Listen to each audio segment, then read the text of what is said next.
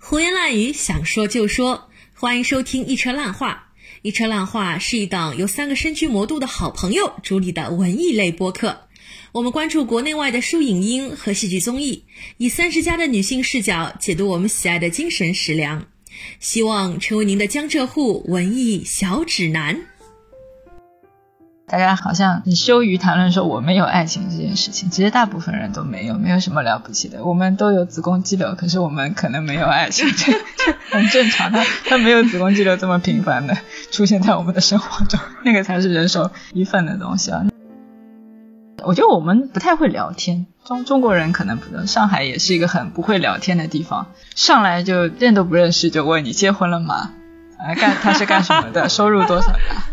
然后就开始感叹一番，就很奇怪的聊天啊，都不会说，哎呀，你今天好美。其实我想说，嗯，上帝给你一些东西，他到一点一点时候，他会再收走一些，再收走一些，直到我们离开这个世界的时候，我们把自己再完整的还出来，那可能就是一个生命的过程啊。一车浪话最近开通了爱发电账号，欢迎广大听众朋友们为爱发电。对我们的劳动成果以资鼓励，您的赞助将用来更新我们的录音设备，帮助我们请到更多优秀的嘉宾，以及 cover 场地费用，支持我们做大做强。胡言乱语，想说就说，欢迎来到新一期的一车烂话节目，我是烂木头，我是你们的车厘子。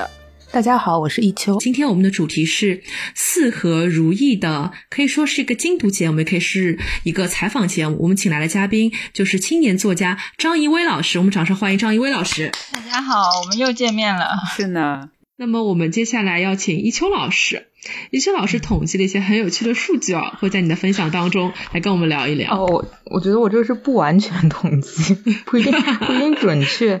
就是在《四合如意》这本书中出现了呃四次葬礼，三次大病，四次离异，三个去英国留学的人，两个去英国务工的人，嗯，一个去日本务工的人，一个去美国务工的人。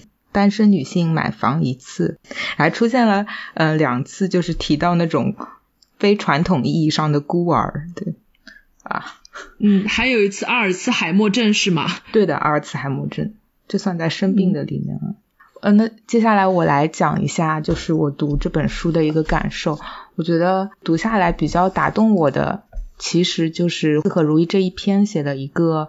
呃，就是男生博士生嘛，他叫盛明，他研究的一个博士的论文的题目叫做《情感依恋与现代科技》，然后这两个我觉得也是呃书的两个关键词吧，关键词之一。嗯，放到我这里我就稍微有个调换，更像比如说社交媒体与人际距离。如意在上海的中学里当语文老师。他每天都听起来很忙，可再忙，每一天他都会通过微信语音对盛明说些什么。听起来他并不总是开心的。盛明多少知道原委，他选择出国读书，就好像背负了一宗原罪。但两人已经很久没有提这件要紧事了。时隔七小时的时差，两个年轻人的爱意早已被稀释的七零八落。什么重要的事都无法更重要，不重要的事反而会因为语焉不详而显出神秘的力量，令带有异域风情的矛盾徒生审美化的荒谬。之前张老师有一本评论集叫《故事识别》，它一共有三集嘛。第一集的名字其实是叫《凝聚的渴望》，这个词在嗯那一本书里主要是用来讨论女性友谊的。嗯，但是这个词的定义，它也与更广泛的就是人与人之间的情谊有一个很深的连结。然后在那本书中，一位老师是这样说的：我们说的情谊，不管是兄弟的、亲人的、夫妇的，都是在描述一种关系，一种使人与人凝聚起来的力量。人愿意与自身以外的人在一起，产生凝聚的意愿非常重要。而如果意愿接近到渴望的程度，就必然会产生交往，遭遇磨合的风险。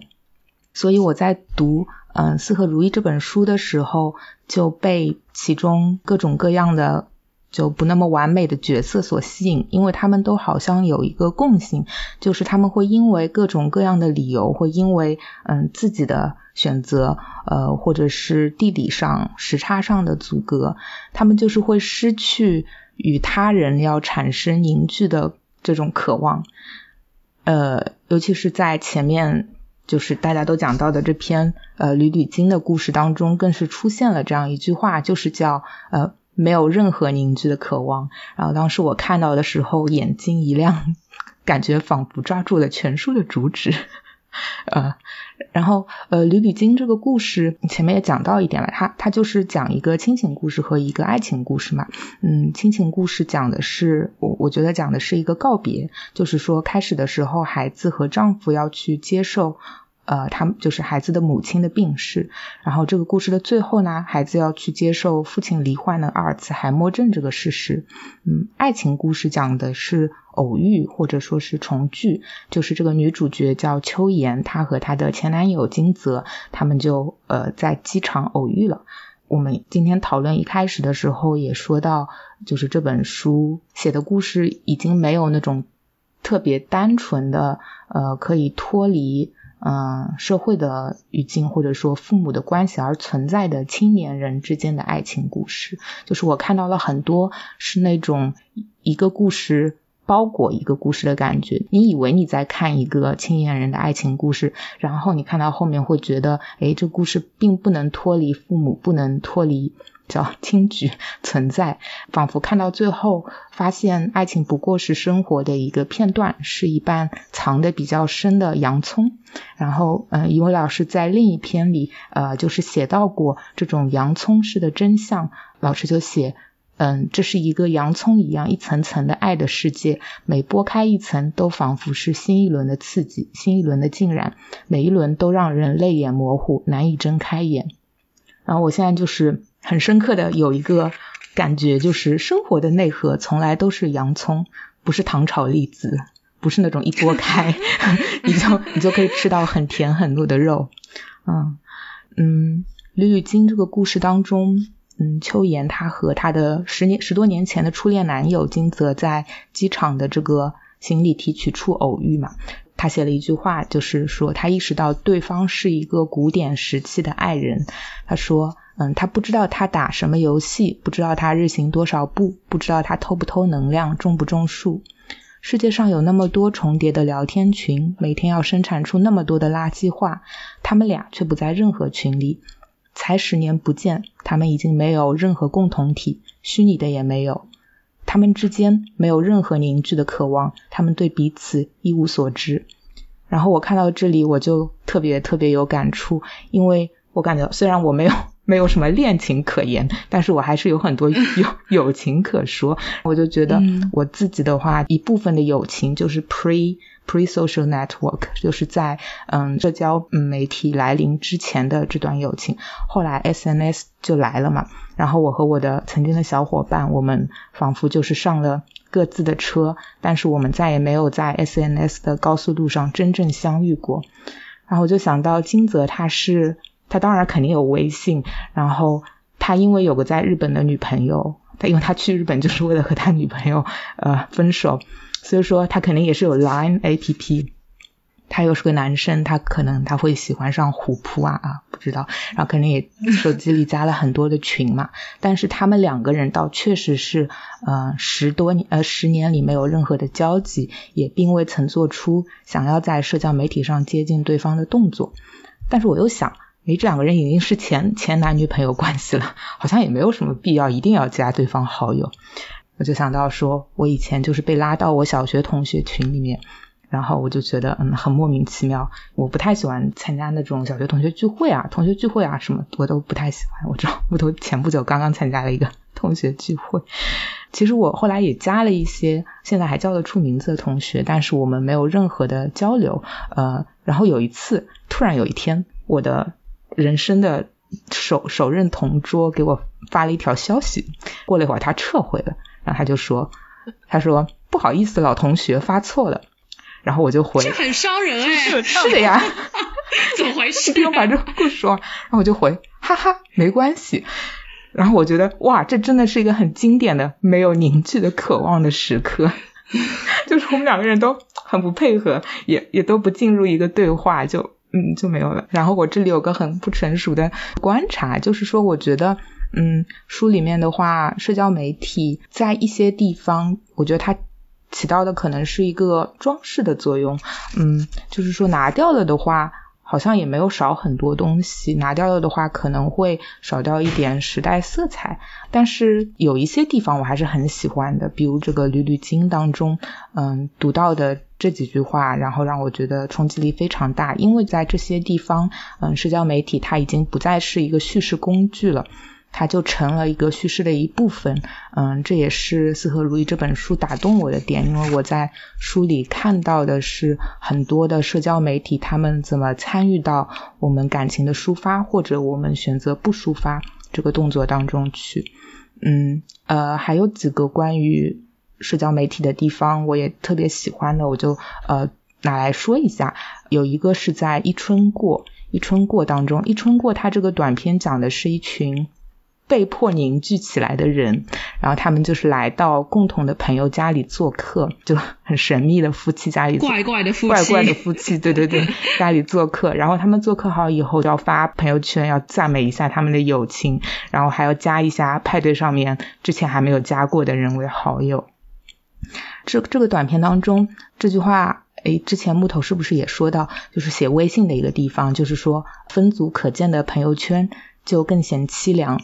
墓碑一样的展览着无人问津的生活表演，嗯，但是我后来看到了更惊艳的地方，就是发现，呃，以为老师还会反向操作，微信它不再只是一个本体，它也可以成为一个喻体。就比如说这篇的女主人，呃，女主角在派对上，她认识了一个马先生，然后呢，他们就一起，呃，后来又又约着一起喝茶，然后就聊起了他们这个很神秘的。共同朋友这对年轻夫妻的家嘛，那马先生就说：“哎呀，那个房子真不是个说话的地方，尽管它看起来就是为大家在一起说话而布置的场景，如同微信一样。”然后我就哦，我就觉得这里写的好妙，就嗯嗯嗯，还有一个很惊艳的地方是出现在最太平，就是醉就是喝醉的醉，最太平这个木头。不太有感觉的短片当中，这个短片它讲的是一个出国务工的女性和她留在国内的丈夫以及孩子，还有还有一个过世的婆婆之间的故事。这个也是张老师这本书当中可以好像是第二个出现的，呃，女性出去打拼，然后丈夫和儿子变成留留守丈夫、留守儿子的故事。这也是一个。洋葱式的故事结构，因为还写到婆婆的葬礼，葬葬礼里面包裹着快要来临的喜事。嗯，其实跟前一篇《一春过》当中也有一句很相似的，反过来说的话，就是《一春过》里那对神秘的夫妻，他们一开始是结婚的，后来其中一个人的母亲就去世了。就《一春过》里面写的是那场婚礼是呃伴来冲喜的。呃，醉太平他这里说的。包裹着快要来临的这个喜事呢，其实就是那个就是没有出国务工的那个在还在大后方的那个儿子，他要娶媳妇了。因为那个儿子知道他一旦买了房，媳妇就会从天而降嘛。后来呢，在他奶奶的葬礼上，这个男孩子第一次看见了他未来的妻子，这个就很离谱。然后他就当时就那男孩子心里想，哎，我奶奶的葬礼你都出席了，那你肯定稳了，八九不离十。然后他当他当时还在跪在那里给给他奶奶磕头，磕头的时候，他心里突然冒出了一句话，说要不要问老婆要个微信呢？然后看到这里，我就觉得是非常黑色幽默啊，非常黑色幽默，就觉得非常非常讽刺，就是你连对象的微信都没有。难道就打算结婚了？这结的是哪门子婚？哎，我算了一下，就这个故事的呃时间背景差不多已经到了就是二零一九年或者二零二零年的时候，不太可能年轻人会没有微信嘛。所以说我看到这个细节的时候，嗯，觉得哎，这个细节其实就是在说这一段姻缘非常的离谱。但是我又转念一想，就是微信竟然成了评判亲密关系的一个重要的参考，这件事本身。就是非常离谱的。我上半段 说完了，我不知道说的对不对，说的太好了。因为也看到您在一些别的采访中，其实已经说到了一些你你是怎么来思考，呃，就是在小说中把那些 SNS 的元素放进去嘛，就是因为你平时也会用各种社交媒体啊什么的。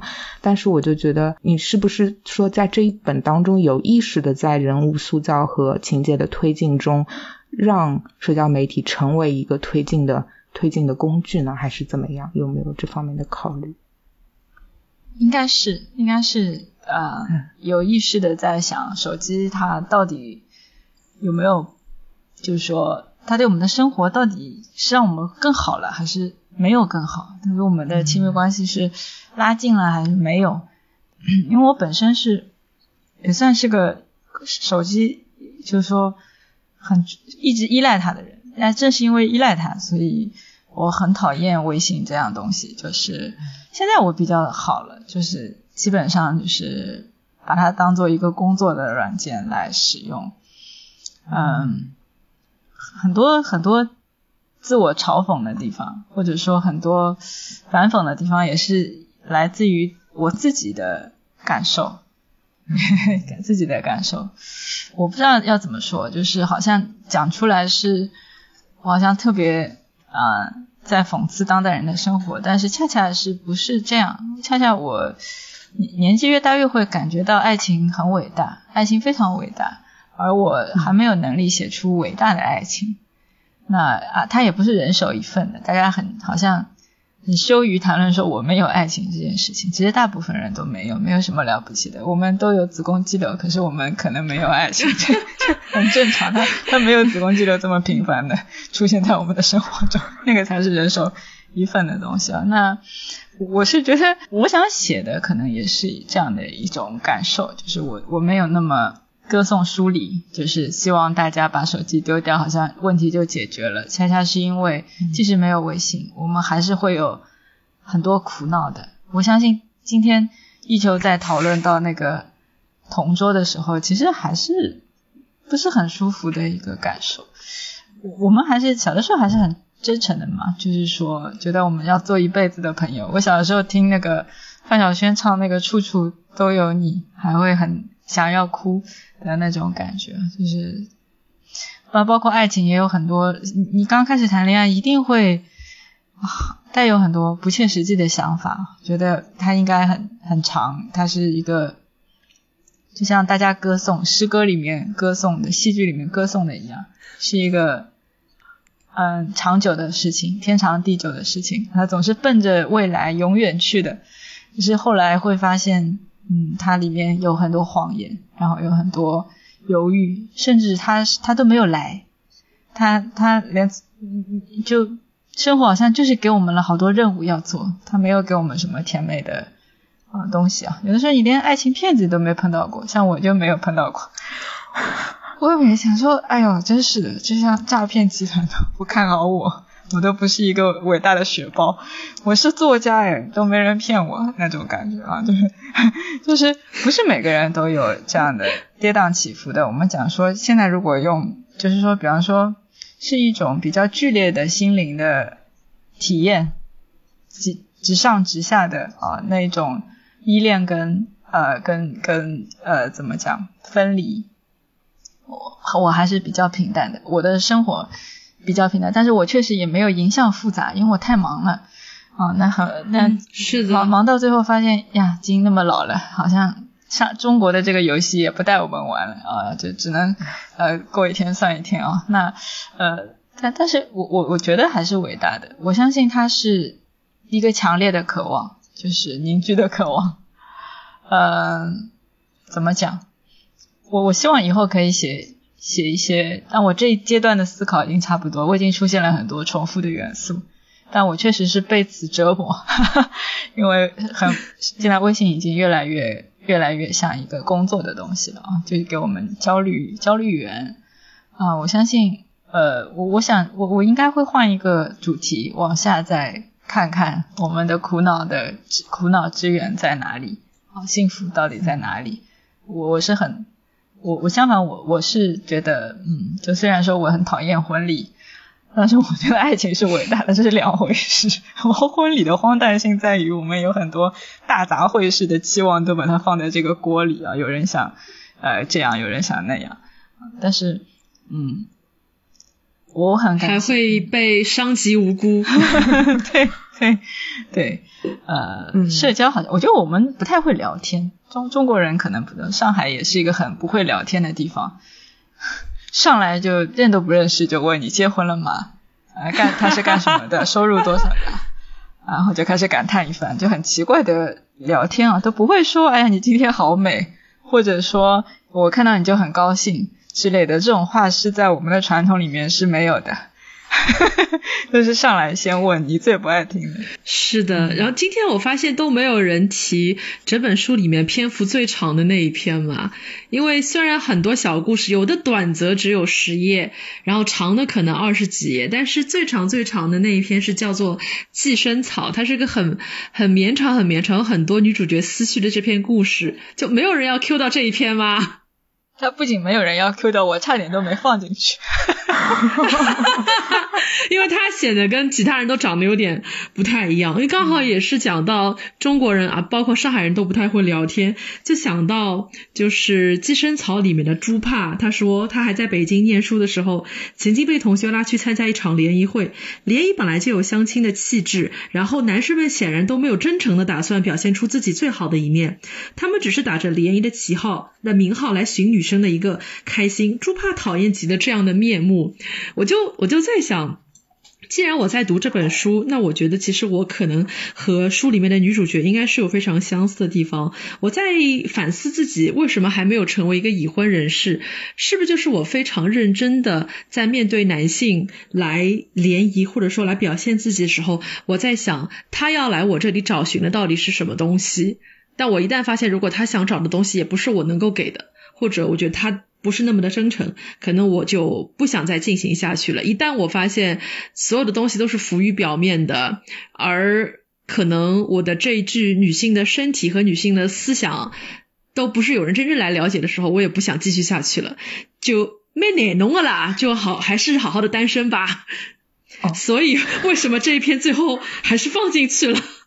想看起来厚一点啊。这么简单？你们真的拉作者来回答，就会有很奇怪的回应，因为确实是。看来看来这是要被剪掉的一段，这可能是要被剪掉的一段。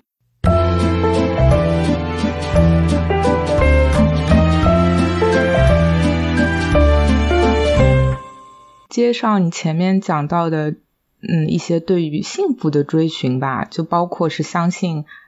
呃，相信爱情是美好的，虽然就是婚礼这个形式是就要打一个 question marks 的。对我，我我也觉得，因为我，嗯，这本书里面我最喜欢的一个短片叫《字字双》，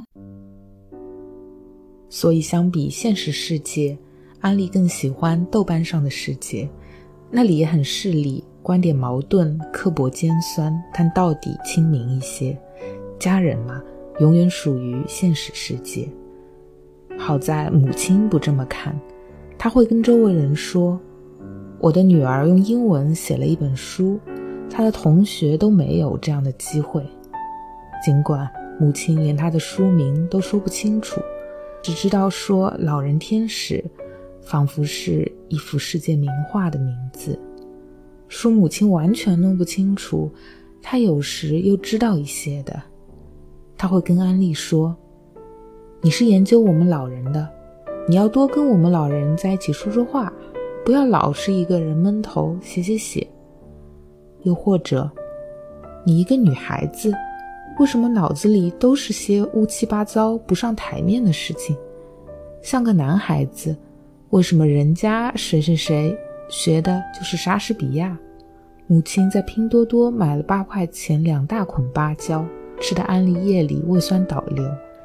他把着马桶吐了一会儿，想到母亲还说过，妈妈用手机里的拼多多买芭蕉，你可以写成英文的论文了，又觉得挺心酸。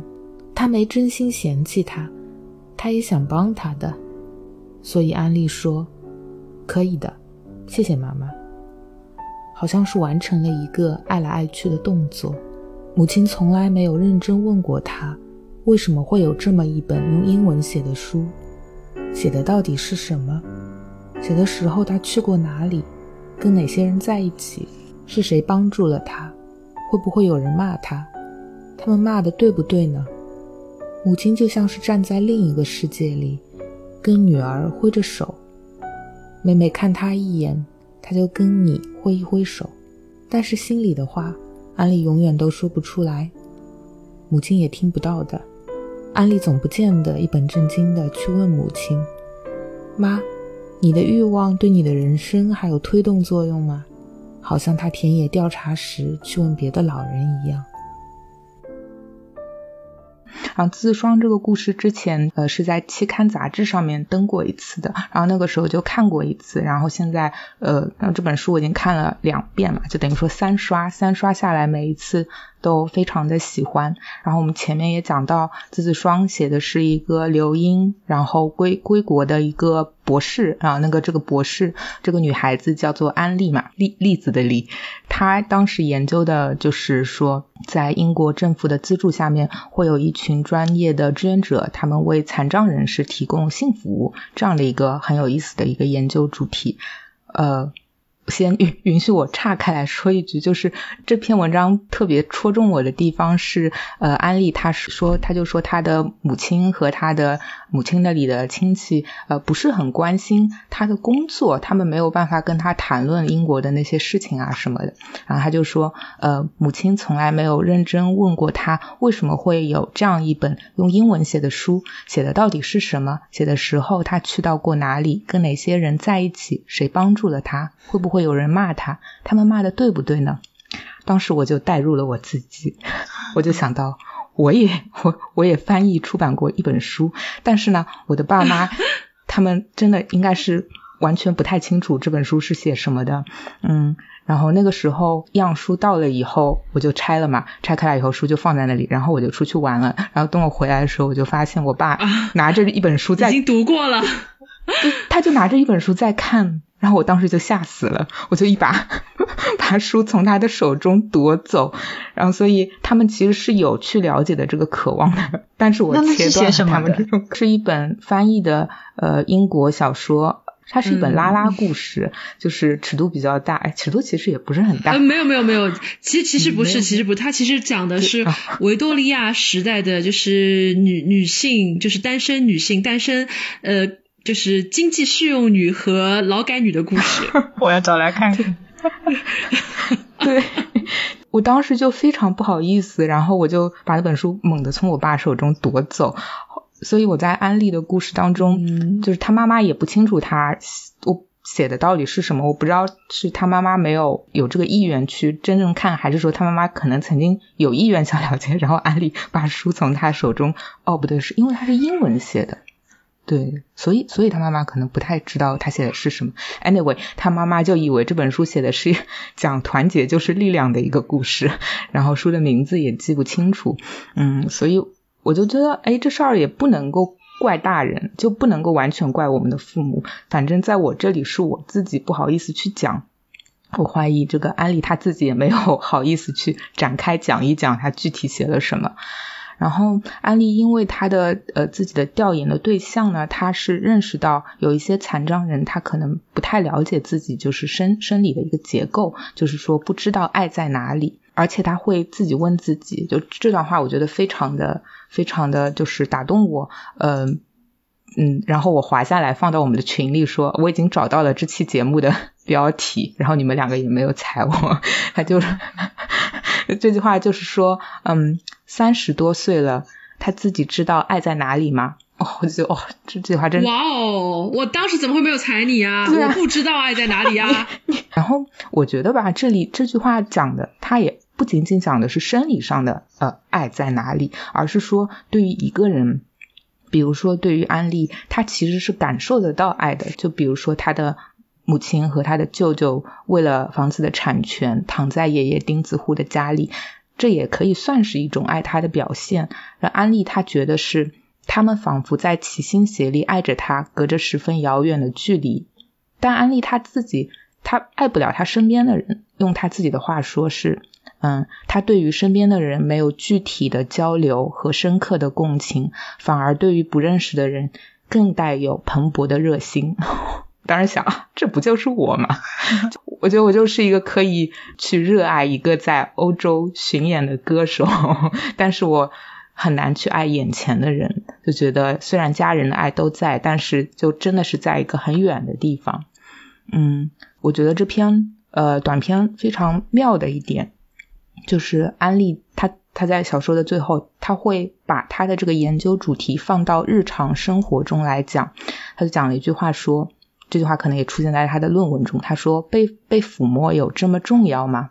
嗯。然后，然后对我来说，我觉得抚摸是一个终于凝聚的渴望付诸行动的时刻，是一个人与人之间实质的接触到，而不是通过手机 APP connect 到的时刻。啊，四合如意中有非常多的靠着手机维持情侣或者夫妻关系的人，但是只有在这里是切切实实的讨论上了物理上的抚摸。如果说金泽是一个古典时期的男友的话，那么。这个抚摸的这个动作简直就是一个古典时代的动作了，而且，嗯，其实这个问题我自己就是在留学的时候，我也我也想过，因为留学一个人在外面，一个人生活，一个人做饭，呃，也没有那种比较好的、靠谱的，比如说足浴店或者推拿店，或者说洗头店可以去，就是说在那段时间当中，完全没有人跟你是有一个物理上的比较亲近的这个接触的。所以，所以就开始跟 Siri 说话了。所以我就开始跟 Siri 说话。对的，对的，你真了解我。然后，我除了跟 Siri 说话，我也会希望说能够跟人就是 touch 一下、碰一下。后来，后来就后来我妈就来了，对，然后我们一起旅游啊什么的。但是我就是非常能够理解说，人是会有这种。嗯，抚摸或者说被抚摸的这种渴望的，然后我就觉得说，现在人是不是养宠物也是希望可以消弭掉一点这方面的需求。比如说木头家有两只猫，大家有时候会在节目中听到的那一只叫黄婷婷，然后我去木头家的时候，黄婷婷就不太睬我。但是呢，还有另外一只猫叫桂花，桂花它就会来蹭一蹭我，然后我就会蹭一蹭桂花，然后我就觉得非常开心，就仿佛被被猫重视了，虽然没有被人重视，还是但是被猫重视了。字字双这个故事，它是一个 literally 非常落到地面的故事。它里面有母亲、父亲和孩子躺在地上，夏天嘛，躺在地上看抗洪救灾。然后也有后来，呃，母亲和舅舅躺在爷爷家的地板上，呃，以及他有安利的他这个自己关于 touch 的这个研究和讨论。嗯，我就想到如今经历了三年疫情，touch 这个抚摸或者说触摸这个动作，它更是蕴藏了无数的矛盾。一度我们非常害怕，但我们又时常非常渴求。我觉得这里，呃，一位老师把这个抚摸啊这个动作写得非常的好。呃，有这样一段话，嗯，就您写到，它是那么偶然，那么随机，有时有，有时很久都没有的一种权利，像爱一样。都是瞬间涌起的短暂的甜，以浩瀚无垠的苦衬托起来的东西。对，所以就这一篇我也非常喜欢。谢谢谢谢你，你说的太感人了。我嗯，我我也想到了这个，想到这个。我像上海有个脱口秀演员，他有个段子说他失恋了之后，第一个反应就是再也没有人摸我了，他就很难受，然后就是咆哮啊，就是嗯，这个是。嗯，但是当时写的时候，讲实话没有没有这么复杂，没有这么。现在想想这些问题，好像是很复杂的事情。嗯，当时我就觉得，嗯嗯呃，可能跟当时自己在学校里太压抑的是 有有关系的。能想说写呃呃，就是有很多话说不出来，研究的东西，呃。当然，我研究的东西是是还是可以说的，但是我我相信有很多东西研究的也不是说不能说吧，也不是说听不懂就没法说，很丰富的体验是没办法说的。它一个著作的形式出现就是要被人评论、讨论、打分的，呃，但是这当中背后有那么多的细节，跟你对生活的看法、对人的看法，都是隐藏在它作为知识生产背后的。那他的生活是这么的金字塔，好像在做一个非常高级的事情，但是他的日常生活又断裂在一个父权庇护的，然后要保护妹妹的，然后又跟拆迁啊这些事情有关的。他不知道怎么面对，讲实话，我也不知道怎么面对，就是有很多家家庭俗世的事情。那这里面还是有一些温情在。我想我把那个爱情的部分放进去啊，就可能的爱情的部分放进去，也是想要写出一些温情，因为其实不放也没有关系。呃，但是我还是希望让他知道，说就是在他看别人的时候呢，也有人在看他的，也没有那么多的敌意。也没有这么多的，就是说，呃，要伤害他，或者说要，呃，破坏他的安宁的意思啊。但是人家也是很想看看你，但是实际上又又很难走进你的这样的一个观看，呃，也也就是是是有这种细细微的，呃，冷暖交织的感受的。不过你你说的很好的，我我没想到，因为你是在英国读书的，所以 我能写到没有破绽，你们就已经很好了。就已经很好，就非常感同身受，有很多很相似的感觉。包括里面，嗯，这本书里还有一些呃，可能跟读书没有什么关系的一些细节。有一个我也是拍照下来发到我们群里，就是讲那个晚上爬山叫什么？从山上山顶上往下爬的时候，呃，一定不能够在什么落日时分，因为因为一下子天色会暗掉。然后这个木头当年，木头要不要你来讲这个故事？呃，是这样子的，就是大概是在两年前，其实就刚好是在两年前的八月份，因为我其实是一个人，就是拎着两个大的行李箱就去了英国留学，但是那年其实我已经三十岁了，然后呢，我一个人展开了苏格兰之旅，因为想到可能你。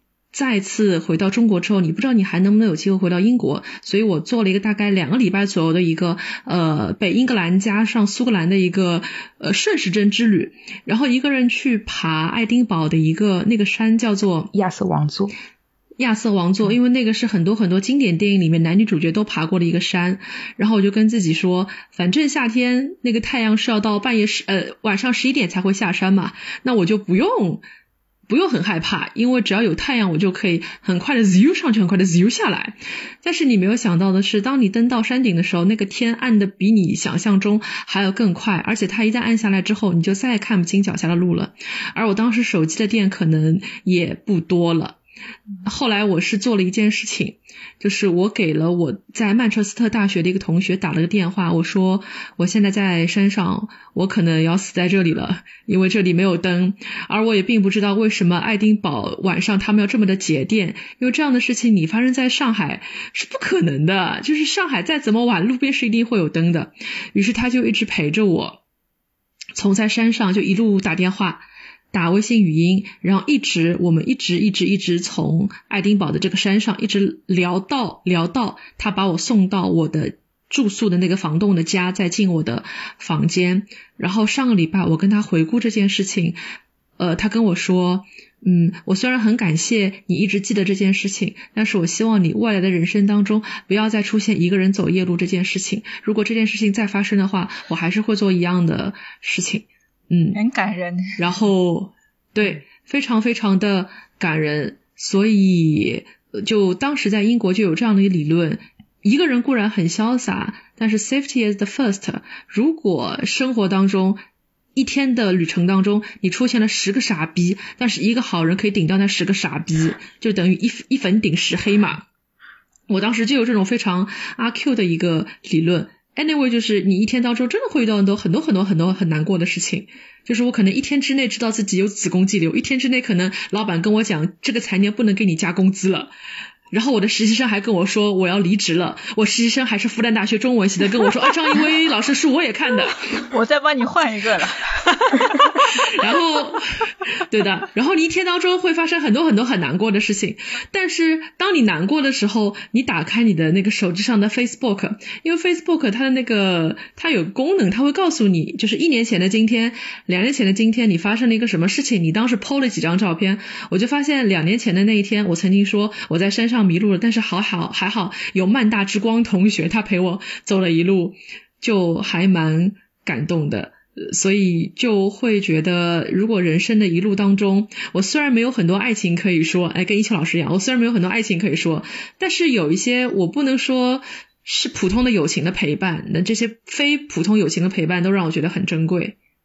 嗯，这个是一个还蛮奇怪的故事，我们到时候看时长，看要不要把它剪掉啊。嗯，真很我们 活生生把这期节目聊成了女生寝室卧谈会了，已经。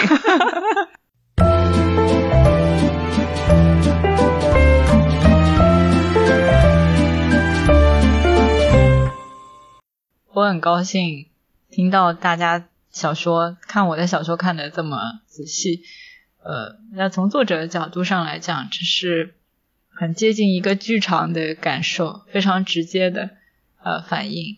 那我想这也是我呃这五年来对于很多事情的思考，包括我们怎么适应呃媒体、现代媒体，包括这个手机啊这种社交媒介。呃对我们情感生活的一些考验，基本上是贴着我的年纪、贴着这个时代在写的。那我相信这个小说里面出现的许多的元素，可能过个五年就没法看了。我举个例子，就是呃，吴亦凡和高晓松，其实小说界是删掉的，书里。哎，我也想问，为什么这三个字还能印出来啊？是啊，是是是，对但是更更残酷的一个问题是，呃，正因为他们不再出现，很可能再过五年都没有人认识他们了啊。那其实这也是一个风险啊，就是说，嗯、越接近当代的流行的东西，它可能呃，它的生命越短暂啊，它的这个媒体存活的时间越短暂。嗯、但是不管怎么说，我想有一些很严肃的生活的问题，我还是在努力的在讨论的。比方说亲情，比方说爱情，它在中晚期的时候会呈现出来的面貌，我们会不会感到很害怕？哦，那尤其是又跟疾病纠缠在一起，那呃，有一些故事可能是呃，其实是重复讲讲述的。那嗯，我以后也会想办法能够规避掉这些重复的内容，能够重启炉灶，写一些啊更新的故事。那好处是，我也给这五年的呃短篇小说写作做了一些总结。我有一些方法，啊，是我们创意写作课上我会分享给同学，同学有的用，有的也没有用。哦，那我也不知道它好不好用。总之，我是这样走过来的。那我也希望有一些新的方法，能够在未来的写作当中，不知道是什么时候，也许是五年后或者十年后的啊、写作的作品当中能够呈现出来。呃，那我想我们刚好处在一个比较动荡的时期，有很多前面十年我们积累的生活经验到现在就不能用了。啊、但是这放在历史长河上来讲，也不是一个新鲜的事情。那我也是希望我的女性读者，尤其是比我小或者跟我一样大，啊、或者是比我年纪大的呃女性读者，我们能够有更多的人写作，能够分享我们的经验，这样能够，呃、嗯这样就是我们的夜路就会少很多。我们不能节能啊，像这个呃，像这个木头爬的山一样，我们应该要照亮。我也想少走一些夜路。嗯，照亮对方。我觉得不管结婚也好，不结婚也好，不管爱情有没有来临，或者说，呃，我们研判了一下，到了这个年纪，可能我们更伟大的爱情确实暂时没有来过啊，以后不知道啊。但是不要呃过早的，就是说，呃，觉得它是有害的，我觉得也不一定。就是 我觉得每个人都会有自己的命运，但是什么是幸福？嗯，什么是有质量的情感？我觉得还是可以讨论的。我跟你们接触了，做了两次节目，其实之前可能还有一次没有我的节目，当时就是，嗯，我我特别感动，就是大家都是有工作的，我觉得我们也是有凝聚的渴望，就是我们对于文学作品的喜欢，嗯我们喜欢。看到文学作品里面的呃有有温度的人，或者说是诙谐的、搞笑的、讽刺的生活的现象背后，它应该真的那个东西是什么？大家是有一个看法的，也许我们的看法比较接近，那这是很很珍贵的一个事情。我觉得，嗯，可能我这小说它的水平也就是这样了，但是呢，生活是可以写被写的更好的，我想。呃，我想更重要的就是生活在小说里应该是什么样的。嗯，我我我想，如果大家以后如果你们能看到更好的小说，我也会继续看你们的节目，能够 follow 到你们最新的这个阅读的感受啊，然后我们以后也能多多的交流啊，希望有别的书可以一起谈。谢谢你们，谢谢谢谢张老师。我们要不要每人最后再送一句祝福给张老师？祝福嘛，就是希望四合如意大卖呀。好实在啊！好的，最后一秋老师还有没有什么要说的？嗯，我也希望张张一伟老师能够有更好的睡眠质量。谢谢谢谢啊，对对对，嗯嗯，身体是革命的本钱。谢谢谢谢谢谢。嗯，我最后最后再说说一些，就是因为刚刚还没有办法呃说那个步步娇那篇嘛，步步娇那篇里面不是那个女主角她就是有说到她得那个巧克力囊肿，然后人工受孕好好多次什么的，然后我就觉得这种就是。怎么说？因为我在我在大概今年年初的时候，不是也去开了这个巧克力囊肿嘛？然后我在开之前，其实人是一个就是非常混沌的状态，对我自己什么每年的体检指标啊什么的都也不是很关注。但是自从就是去开了个刀之后，发现身边其实不少同年龄段的女性多多少少都有子宫肌瘤，然后都有都有这样子的痛的经历嘛。然后开刀的也不在少数，或者准备开刀的人也不在少数。所以特别是呃里面讲到她就是还那个就是人工受孕想要生小孩什么的这种。然后呢，就是可能对于我自己这个阶段也是有这样的困扰在，是我在子宫没有问题，就没有这个生理病痛的时候，完全不想这件事情。但是当你一旦可能对，就是失去了什么，或者说呃医生告诉你说你可能这段这个开过这个刀了之后是不容易受孕、不容易怀孕了之后，反而是会对生育这桩事情就是。更想的会更多一些吧，也希望张怡伟老师是不是也多写一些 这种怎么讲，就是女性生生理疼痛啊，或者是这方面的一些故事。嗯，好，没问题。我也有很多，以后变成养生作家了。对，对我争取不会神神叨叨，我争取能够呃做一些科普的同时还有好看的故事。但是我觉得这很重要，因为。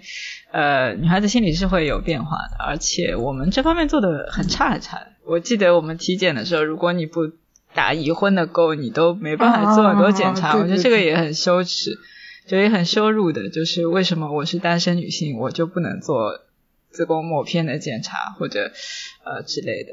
我我觉得这应该应该会。我想主要的是还是要找到好好一点的故事。但是不要忧虑啦，车厘子，我们都是一条道上的人，没有什么好忧虑的。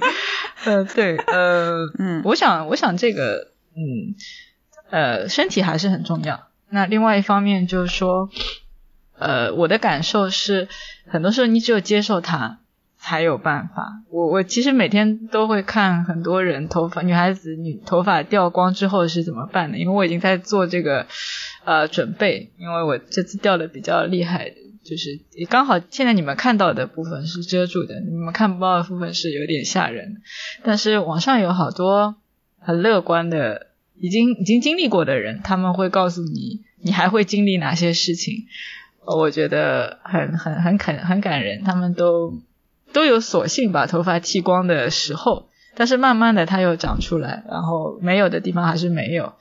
他们怎么重新看这个世界？就是我想说，嗯，上帝给你一些东西，他到一点一点时候，他会再收走一些，再收走一些，直到我们离开这个世界的时候，我们把自己再完整的还出来的这个过程，它可能就是一个生命的生命的过程啊。就是这是每个阶段都会思考的事情，其实也没有什么好，嗯，没有什么好不接受的，就是。